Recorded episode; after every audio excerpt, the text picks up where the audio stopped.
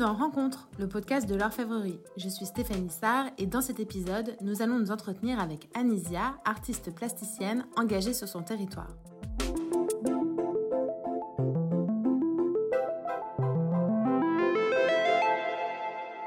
Bonjour Anisia, l'engagement pour toi c'est une dimension incontournable de l'artiste. Tu as créé une association qui s'appelle The Art Club 93. Est-ce que tu peux nous en parler? Oui, tout à fait. Euh, donc oui, j'ai monté euh, Via Club 93 il y a à peu près euh, deux mois à l'issue du déconfinement. la volonté principale, c'est de rassembler les artistes, de les soutenir, de promouvoir leur travail et de créer une communauté active avec les talents locaux, toutes, toutes pratiques confondues. D'accord. Et les gens qui participent à cette association sont exclusivement des gens du 93, c'est ça? Il faut qu'ils travaillent ou résident dans le 93 c'est vraiment une, volonté euh, qui m'est chère de promouvoir euh, les talents euh, locaux. D'accord. Et est-ce que tu peux nous dire ce que vous allez faire?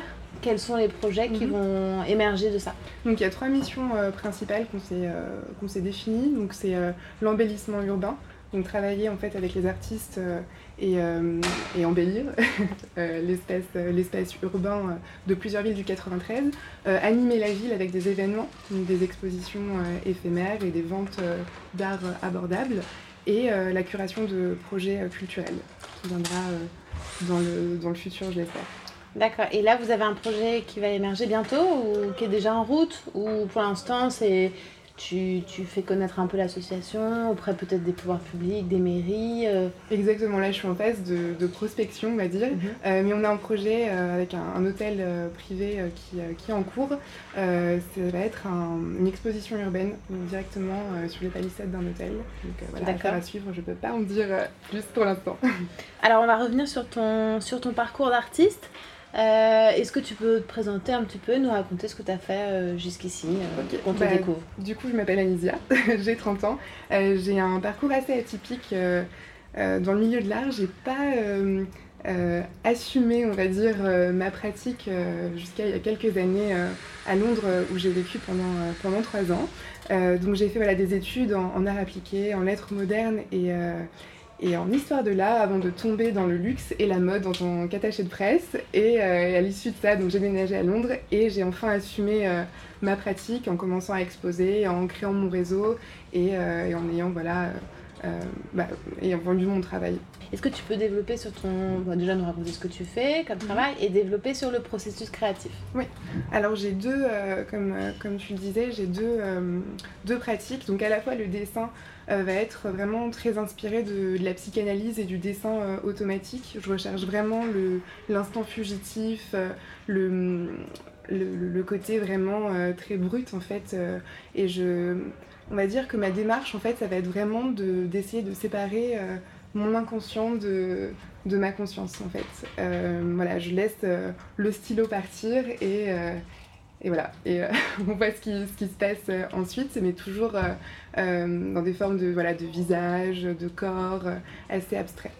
D'accord, et ça c'est pour le, dessin. Et du coup pour la peinture Du coup pour la peinture, ça va être un petit peu pareil, enfin dans le sens où j'aime j'aime ce côté vraiment très, bah, très abstrait en fait. Je vais pas forcément construire mes tableaux, je vais les laisser en fait vivre, créer une scène un peu psychique euh, d'émotions, de couleurs, euh, de, matière, euh, et, je recherche vraiment, vraiment oui, l'instant fugitif.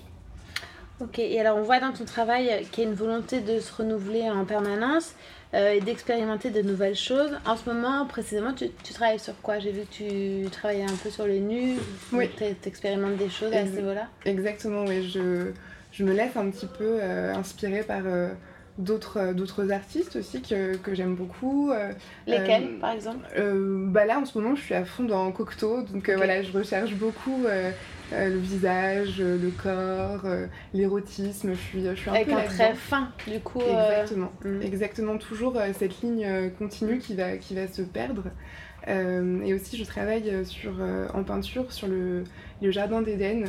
Euh, je pense que j'ai un grand besoin de, couleurs et de, fleurs. Je pense que là, c'est une période euh, assez, assez étrange. On a besoin de, de, renaître un peu. Euh, donc voilà, mes recherches se, se situent là en ce moment. Avoir un atelier dans un espace décloisonné comme ça, ça facilite l'échange entre les différents résidents. Et est-ce que c'est ce que tu recherchais quand tu es venu t'installer à l'orfèvrerie? Totalement, oui. C'était vraiment une, volonté.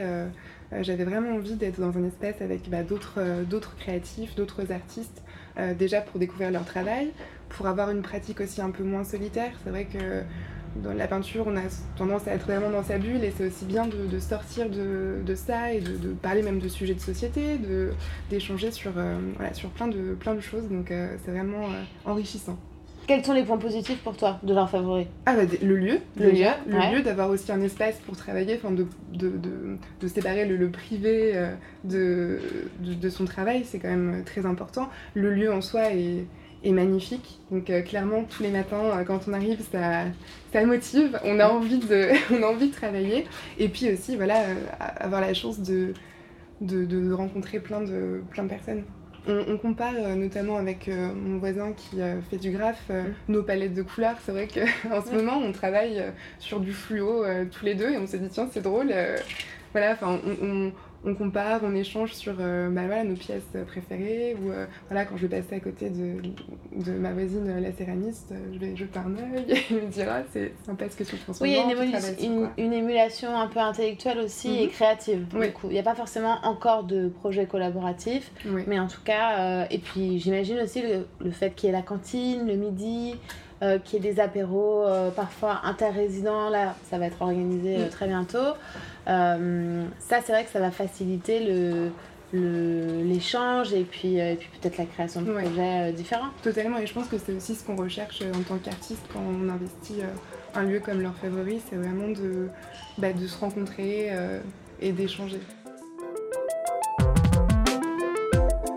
Merci Anisia. Merci à vous de nous avoir écoutés. Je vous donne rendez-vous très vite pour un nouvel épisode de Rencontre, le podcast de l'orfèvrerie.